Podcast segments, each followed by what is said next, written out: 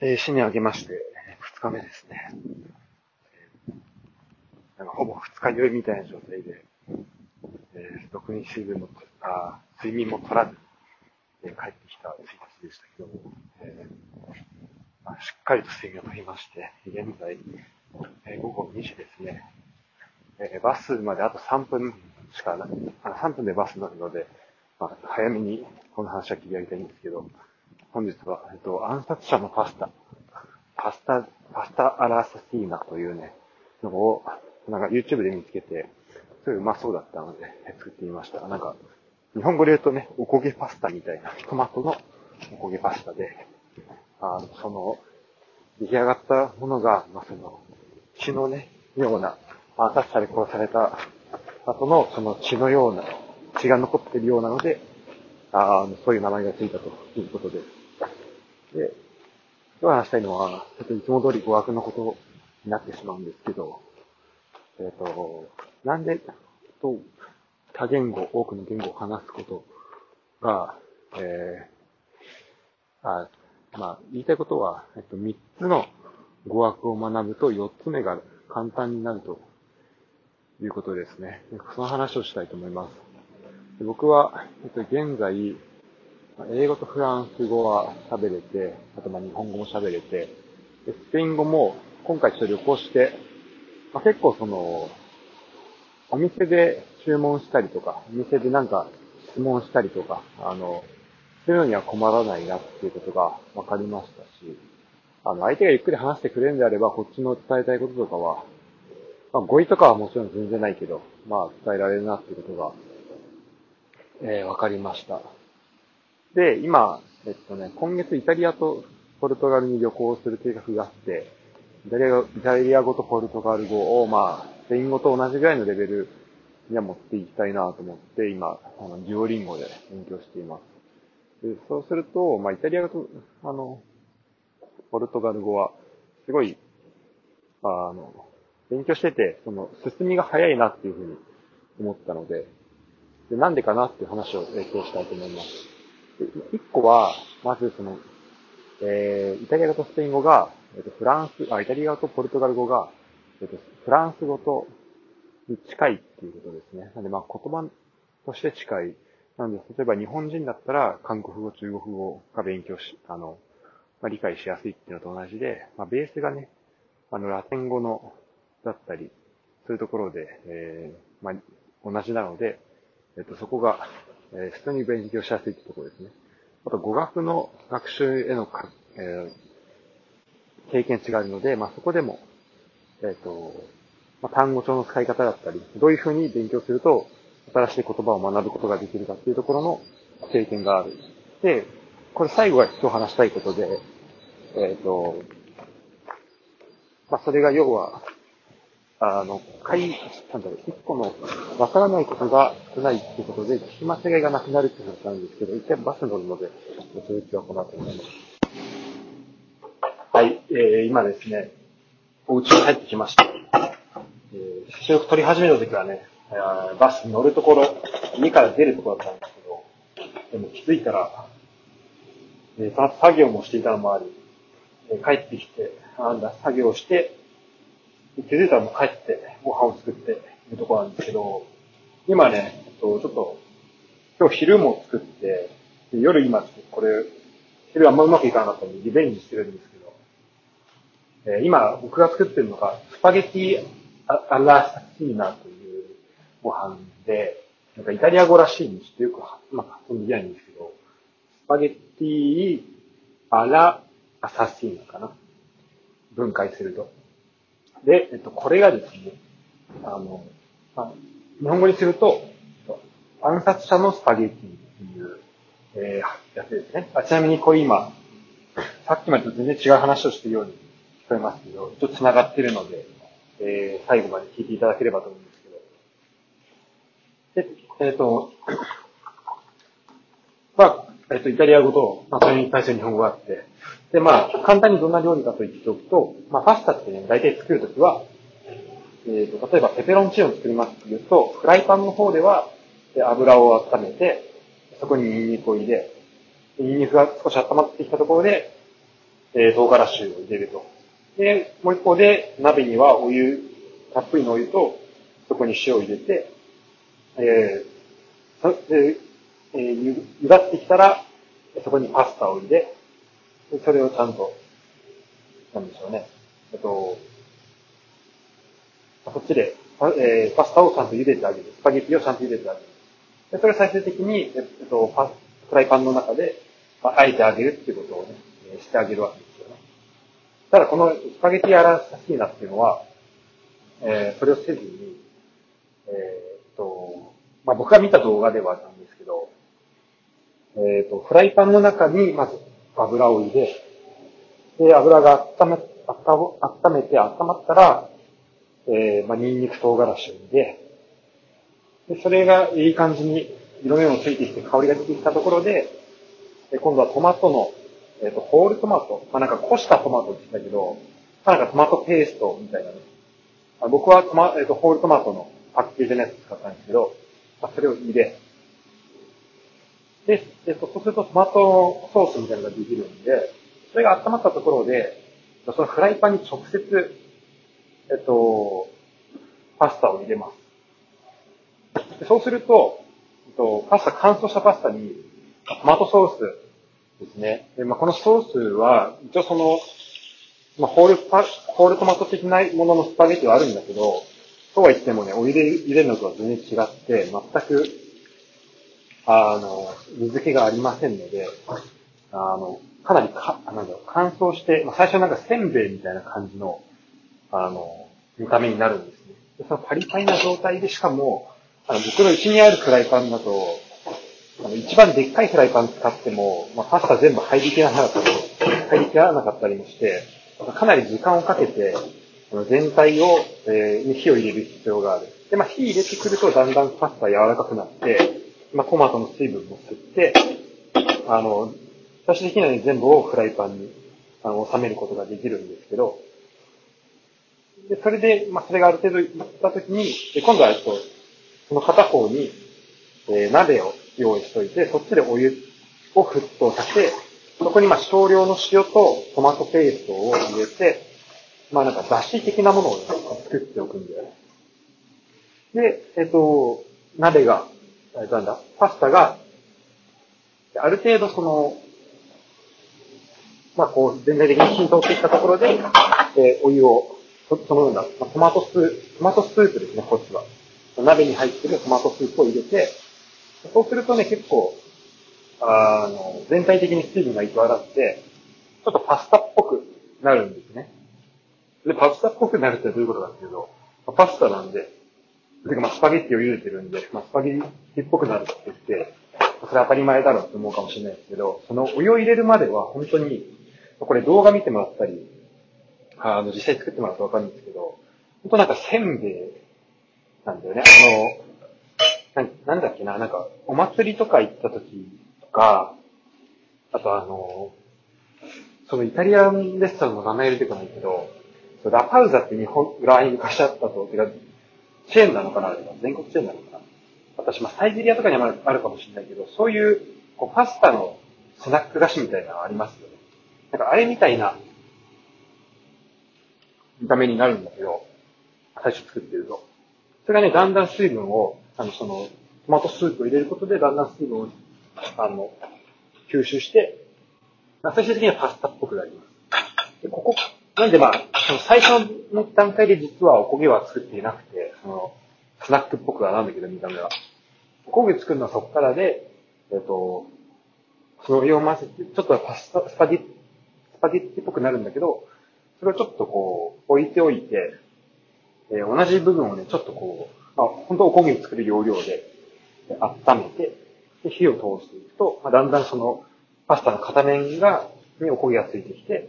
で、いい感じについてきたところでまた裏返すと。そうするとね、両面にいい感じでおこげがつくので、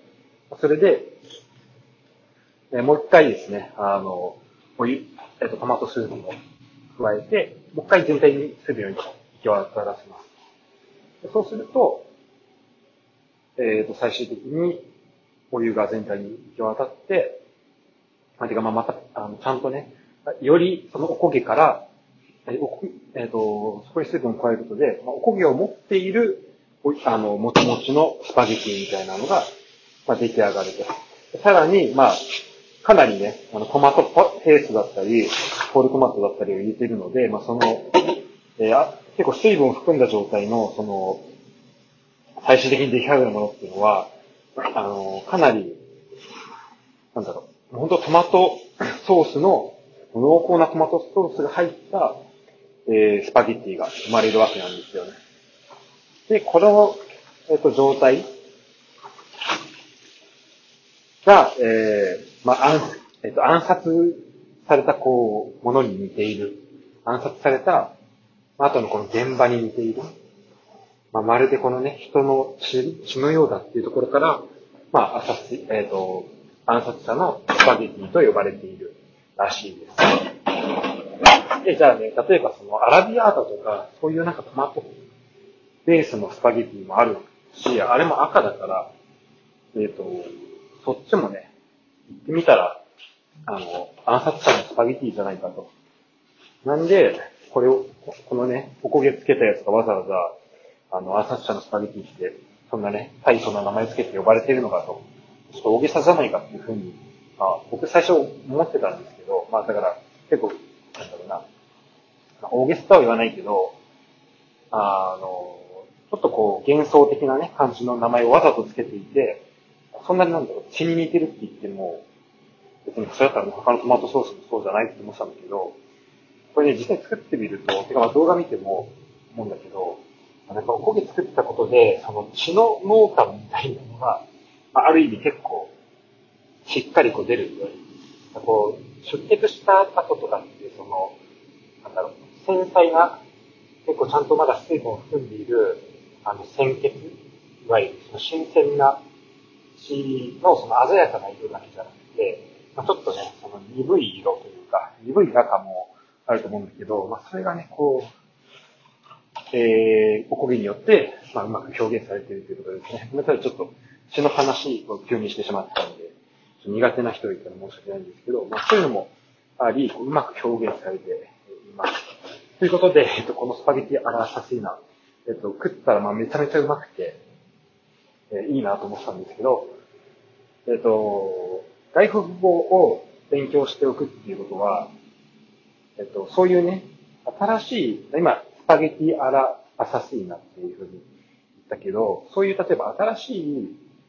単語とかを、えー、の、こう、なんだろうな、まあ、し、え、ー、と、学習するのにも、まあ、役に立つっていうか、それはなんとなくこう、こういう、まあ、それはその前の語学学習の、このエピソードの最初の方にも言った、まあ、他の言葉を知っているからっていうのもあるんだけど、そのことで、まあなんとなく、だからまあこの場合はあれかな、ちょっと似てる言葉に対して推測が聞きやすくなってくるっていう、あの、だから似てる言葉限定、フランス語と、スペイン語と、えっ、ー、と、まあ、イタリア語と、さらに言うと、まあ、ドイツ語も結構似てたりすけど、まあ、その辺の言葉限定になっちゃうかもしれないんだけど、ある程度推測ができることによって、えっ、ー、と、なんだろうな、ちょっとこう知らない言葉とかに対しても、あの、結構自分の中の脳みそが、まあ、余計なことを考えずに、まあ、済むっていうのが、えー、あります。例えば、まあ、これちょっとね、あの、言葉としては、えっ、ー、と、ちょっとオブスインな、あなんだ、えっと、卑猥な言葉に聞こえるかもしれないんですけど、えっと、フランス行った時に、の初日の、フランス着いた2日目の時の話で、えっと、僕がね、ホストファミリーと話していたんですよ。その時は僕はフランス語全く喋れなくて、えっ、と、というかまあ、挨拶できるぐらいで、の状況だったんですね。本当語学学校も行く前だったんで。で、その状態でなんかその、ホストファミ、ホストマザーがまあなんとか喋ってくれてるのを、本当頑張って理解しようとしたんだけど、こうね、フランス語でなんかスマタンなんちゃらかんちゃらっていう、その、今朝スマタンっていうのが今朝で、今朝なん、なんとかがあったよって話をしてくれたのが、なんか、その、もちろんその人は日本語全く知らないから、まあ、普通にフランス語喋ってたんだけど、で、そのスマタンのそのスマタのところで、なんかこの人、スマタの話をしてるのかなって、ちょっと、あの、めっちゃそっちにちょっと脳みそが行ってしまったんですよ。まあ、それは多分その時自分が二十歳だった後だっていうのもあるかもしれないんですけど。で、えっ、ー、と、まあ、もともとわからないフランス語が、まあ、さらにね、集中できなくなったみたいな、なんかそういう揺さぶられた部分があったりしたんだけど、えっ、ー、と、そういうところで、えっ、ー、と、基礎、なんだ出てくる単語を全部知らなくても、知ってる単語があれば、例えば自分が、例えばこうマタンっていうね、朝っていう単語を知らなくても、すっていうのが、これっていう、これとか、まあ、ディスと同じ、英語で言うディスと同じ意味だと分かれば、スマタンっていうのは、まあ、このなんとかなんだなっていうのが分かるわけだよね。だから分か、分からない部分がスマタンからマタンだけになるってことなんですよ。そういうこう切り分けが、えっ、ー、と、できるようになる。これはあれかな。あんま多言語との関わりはあんまない気がするんだけど、ただこの話を本当はしたかったから、ちょっとそうするとこのエピソードのテーマが変わってきたかもしれないんだけど、でもまあ、あの、ちょっと一旦これで続けさせていただきます。で、ってことなんですよね。だからその、えっ、ー、と、まあ自分として理解するときに、スマタンじゃなくて、えっと、ま、スマタンがわかんない人じゃなくて、マタンがわからない人っていうふうになる。でそうすると、調べるときも調べやすくなるし、あの、変なね、なんだろうな。まあ僕がしたみたいに変な想像に、えー、思考を止められるってことも、まあ、少なくなるっていうところですね。例えば、えっと、オーシャンゼリゼっていう歌もあって、あれって、多分、僕フランス語勉強するまでは、あれ、オーシャンゼリゼっていうのを、なんか、アーシャンゼリゼ的なね、オーっていう、なんかこう、簡単風に、簡単語？だから、オーとかアーみたいなもので、あ、オーシャンゼリゼはめっちゃいいな、みたいな、そういう意味かなと思ってたんだけど、結構これ聞いてる人も、フランス語で見たことなかったら、とか歌詞を、あの、知らなかったら多分そう思ってる人もいるかもしれないけど、あれは、シャンゼリゼ通りへっていうね、オーシャンゼリゼ、あの、シャンゼリゼっていう場所に対しての、あの、前置詞なんですね、オっていうのは。だからシャンゼリゼ通りでみたいな。英語で言うとなんかアットとかそれに値するような、えっと、ものになってくるんだけど、えー、その辺とかも、まあ、これは、だからまあ、シャンゼリゼを知ってて、あと、まあ、惑わされないごめんなさい。ここはね、あんまり例として適切じゃなかった。でもね、それに近い、なんかこう、なんかこう、あの、二つの単語とかが組み合わさって、片方はわかるけど、片方はわかんないみたいな時に、その、あの、 confuse しちゃうことが結構あるわけなんですよ。はい。っていう話ですね。ちょっとあの、ちゃんとした例を多分これ、移動して一日経ってる間に忘れてしまったので、また思い出した頃に、えー、話をしたいと思いますし、ちょっとね、その多言語との関係みたいなのも多分これを話そうと思った時にはあったんだけど、忘れてしまったので、また話をできたらなと思います。えー、またですね、えっと、引き続き聞いてもらえればいいなと思うのと、えっ、ー、と、なんだ、まあ、これ聞いてる、もらってる頃には3月ぐらいなるのかな。えー、まあ、その頃には、えー、思い出してるといいなということで、今回はスパゲティアラートシーナを紹介しました。それではまた。暗殺者のスパゲティについてもう少し話しておきたいと思います。えー、っとね、それに関連して話したいのが、えー、っと、童貞力についてですね。えー、皆さん、えー、と、で、まあ、この童貞力っていうのが、まあなんだろうな、あの、すごい、なんだろう、大事だなっていうのを結構、まあ、特にフランス来るようになったぐらいからまあ思い始めてて、なんでまあ8年ぐらい前かな。今回その話をしたいと思うんですけど、えー、皆さんは高村光太郎のね、童貞という、えー、詩があると思うんですけど、それをご存知ですかね？えっと、1914年の大正3、大正3年、えー、3月5日に発刊された、えっ、と、美の廃墟第6号という美の廃墟者という本が、えっ、と、定本っていうの、あの、なっておりまして、えっ、と、まあ、翻訳工程の元にした本らしいね。あんま最近定本、あ、底本、底の本って書いて定本ですね。ちょっとあまりこの出版系に明るくないので、ちょっとそこ、えー、正直あんまり知りませんでしたが、で、まあ、えっ、と、初めて出たのもまだんで、まあもう今から19年以上の、19年前の、19年じゃねえわ、109年前の、えっ、と、詩となっております。詩でいいのかな、これね。はい。もうね、えっ、と、1914年のことを109年前、108年前じゃなくて109年前と呼ぶ2023年なんですけど、まあこれ聞いてもらってるのが多分3月過ぎてると思うんで、まあほんとちょうど109年前ですね、3月5日発刊なので。で、ここにあった、えっ、ー、と、童貞なんですけど、まあその話をしたいと思います。まあね、童貞力ですね。この童貞の力がすごい大事という話をしたいと思います。で、えっ、ー、と、まあ、今回ね、えっ、ー、と、えー、と、暗殺者のパスタ、え、スパゲティアラ、アラサシーナを作って、まあ、それが、あの、まあ、そことちょっと語学のね、学習を絡めた話を前回したんですけど、えっ、と、今回は、まあ、単純にね、え、まあ、そのスパゲティ、えっ、と、暗殺者のスパゲティを作って、まあ、すごいそれが楽しかったなっっていうのが、ちょっと改めて思ったんですよね。それって、うんと、で、でやっぱなんか料理をするのってすごい楽しいなっていうのを改めて思いました。僕はあんまりその、えっと、レシピを作、見ながら作ったりしないで、結構自分のその場で、えっと、思いついた感じで、えっと、料理を、えー、まあ、することが多くて、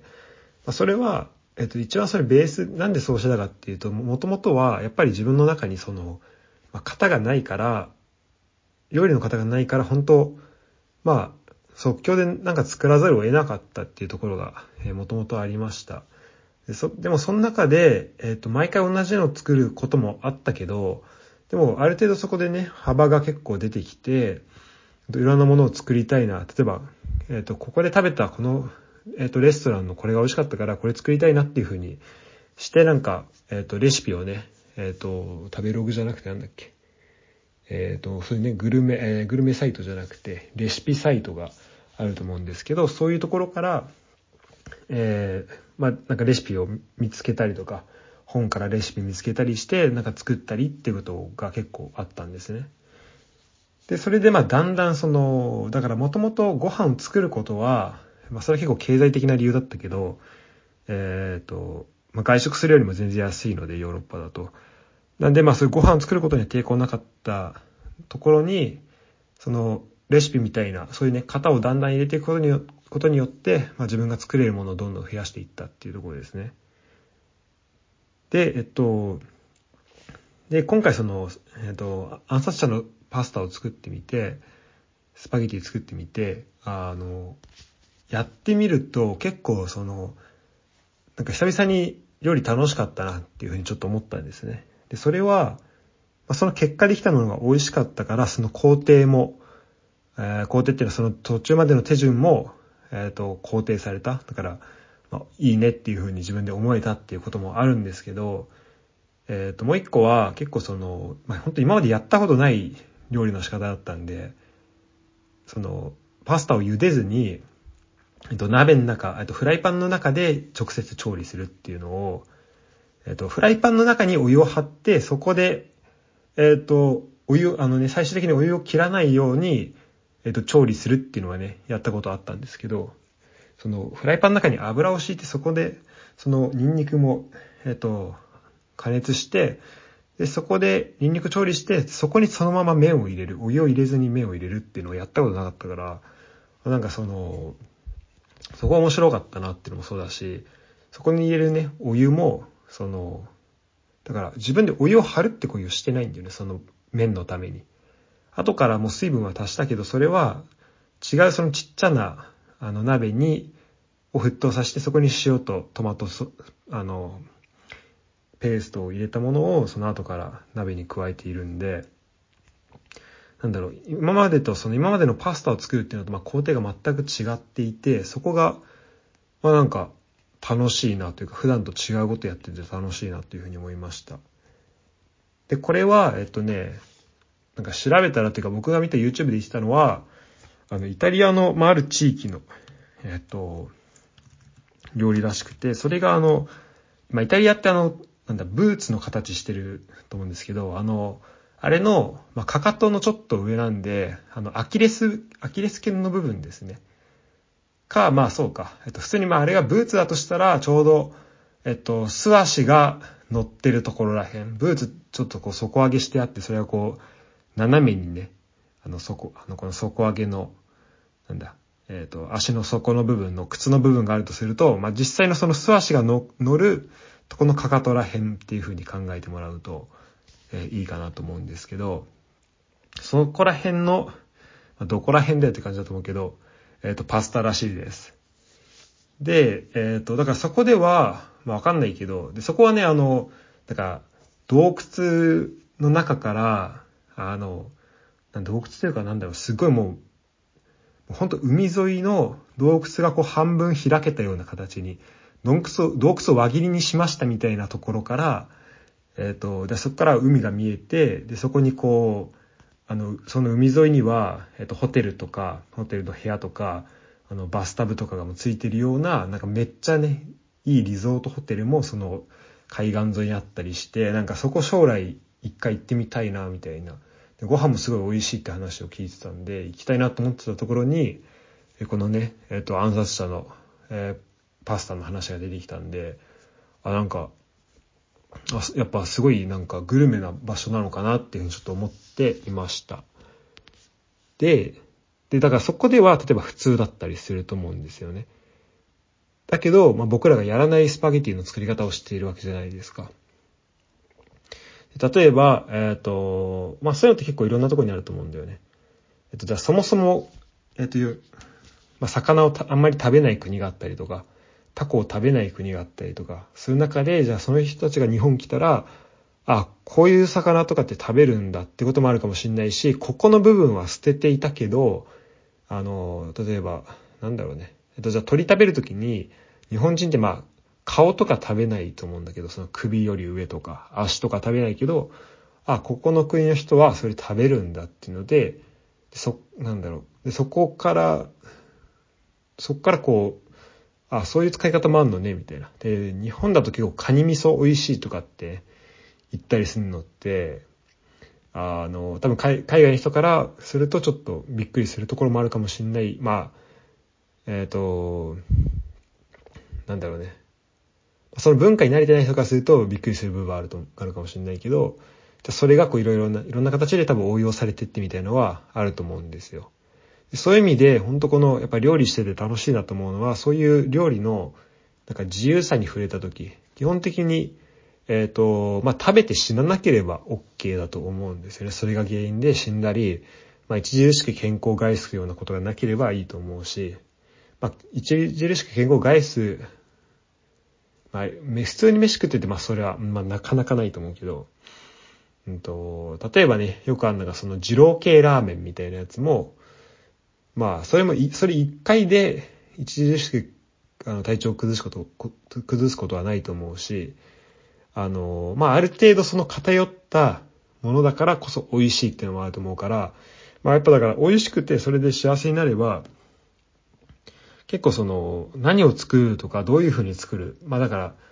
どういうふうに作るかに関しては、その、本当にいろんな選択肢がやっぱあると思うんですよね。で、今回僕もその YouTube 見ながら、てか、ほんとすごい短い動画で見やすかったんで、あの、そのね、手順を、の、要点だけ押さえながら、あとは結構こう、ノリで作ったところはありました。なんで、えー、っと、その、まあ、量、量とかをそんな守ってないから、ちょっとスープ多めに作って、その、焦がした後に、たくさんお湯をかけて、えっ、ー、と、お湯入れて、パスタを、えっ、ー、と、なんだろうな。お湯を入れて、あの、で、フライパンにこうお湯かけると、まあ、ちょっとね、ジャーっとね、なるんで、それで水が、えっ、ー、と、水が飛ぶまで、えー、調理すると。で、またお湯を入れてっていうのを結構何回か繰り返してやったんですね。とか、あとプラスで、ちょっと自宅にあるそのファージャーをね、えー、入れてみたりとか、えー、そういうアレンジ、多分、まあイタリアだったら、イタリア人だったらやらないだろうなっていうことのアレンジとか、まあ自分しかや、あんまやらないかなみたいな、あの、アレンジができるのが、まあいいとこだと思うんですよ。で、えっ、ー、と、それが溜まっていくと、で、料理っていうかやっぱそういう部分があって、自分がやったことないこととか、誰もやったことないことが、やったことないことを結構、あの、パッてできちゃう部分はあると思うんだよね。特に、えっ、ー、と、まあ、それが例えば、まあ、こういうね、えっ、ー、と、まあ、暗殺者のパスタみたいな、そのある程度こう、まあ、多分、あまりこう知られてない、特に日本、まあ、あの、少なくとも日本ではあまり知られてないものとかあったりすると、まあ、それ自体、そっからの派生系って、まあ、あんま試したことないかも、ある人はあんまりいないかもしれないけど、例えばじゃあカルボナーラになんかちょっと手を加えましたとかっていうのとか、もうそそれも現地の、その、生み出した人たちが見たら、いやもうそれカルボナーラじゃないでしょとか、ペペロンチーノじゃないでしょみたいなところでも、なんかまあアレンジを、えー、加えることはできると思うんですよね。で、それが、えっと、童貞につながるっていうことですね。で、童貞のまあ詩をね、あの、高村光太郎の童貞の詩をちょっと、えっと、最初の、えー、3行だけ言ってみると、えっと、どこかに通じている、どこかに通じてる大道を僕は歩いているのじゃない。僕の前に道はない。僕の後ろに道はできる。ということで、で僕正直ここの部分しか知らないです。というか、1行目があるのも、1行目から俺僕の道、前に道はない。僕の後ろに道はできるだと思ってたんで、えっと、そのどこかに通じる大道を僕は歩いているのじゃないも知らなかったんだけど、要は、その、自分がやろうとしていることの前に、えっ、と、やろうとしていることに、えっ、と、まあ、前の人がやったことがなくても、その自分が通ったところが、まあ、道になっていく。だそれが一個の手段として、手法としてこう確立されていくっていうところですね。英語だとね、ちょうどその道とやり方っていうのが、まあ、way っていう、あの、単語で一緒だったりするとこもあって、まあそういうところの関係性ももしかしたらあるのかなと思いました。で、まあ料理だと、やっぱその、あの、研究してる人というか、そのやっぱ、発明した人も多いし、まあ別にね、何でも入れられるわけじゃないんで、あの、なんかやっぱその入れれる食材には、まあ限りあると思うんだよね。あの、何？例えばいくら、なんだろうね、例えばまあ食べらんないものとか入れらんないからさ。で、食べられるもんって考えると、まあ、可能性は結構縮まると思うんですけど、例えばだから、あの、ハンドクリームとかをさ、さすがに、なんか生クリーム、生クリームに似てるからっていう理由では入れらんないと思うんだけど、でも例えば、えっ、ー、と、ペペロンチーノになんかチーズ入れたら、なんかカチョエペペになっちゃったみたいな結構ね、あの、あの、あると思うんですよね。で、なんか、カチョエペペって僕もよく知らなかったんだけど、結構僕はね、その、えっ、ー、と、イタリア人とか、イタリア人が、えっ、ー、と、他の国の人が、えっ、ー、と、パ、パスタを作ってるのを、えー、何、評価したり、なんかその、レビューしたりとか、えっ、と、あれか、リアクション動画か。リアクション動画で他の人がなんか作ってるのを、